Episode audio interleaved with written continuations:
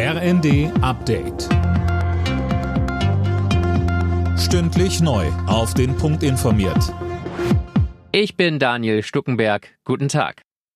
Der ukrainische Präsident Zelensky wird heute in Washington erwartet. Dort will er sich mit Präsident Biden treffen. Sönke Röhling, das ist seine erste Auslandsreise seit Kriegsbeginn. Warum ausgerechnet in die USA? Ja, weil die der größte Unterstützer der Ukraine sind, was Rüstungsgüter angeht. Wie es heißt, will Präsident Biden heute auch offiziell bekannt geben, dass die USA der Ukraine das Patriot-Flugabwehrsystem liefern werden. Zelensky hatte den Westen schon vor Monaten darum gebeten, weil das System Flugzeuge, Marschflugkörper, Drohnen und auch Raketen in größerer Entfernung abwehren kann also genau die Bedrohung, die derzeit am größten ist.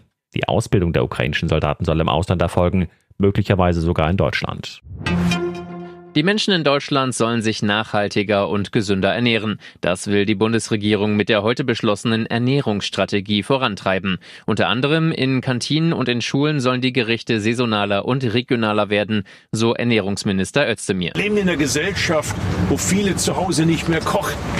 Insofern ist es wichtig, dass wir die Schule als einen Hebel nutzen zum Zugang zu gesunder, vollwertiger Nahrung.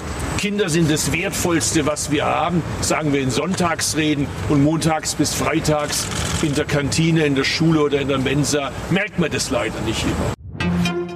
Elon Musk will als Twitter-Chef zurücktreten. Allerdings erst, wenn er einen Nachfolger gefunden hat. Das hat der Milliardär jetzt angekündigt. Er werde dann die Software- und Serverteams bei Twitter leiten. Musk hatte zuvor online darüber abstimmen lassen, ob er den Chefposten abgeben soll. Mehr als 57 Prozent der Twitter-Nutzer sprachen sich dafür aus.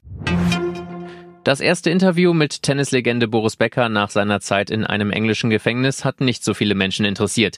Nur etwas mehr als anderthalb Millionen Zuschauer haben eingeschaltet. Das ist ein Marktanteil von weniger als sechs Prozent. Alle Nachrichten auf rnd.de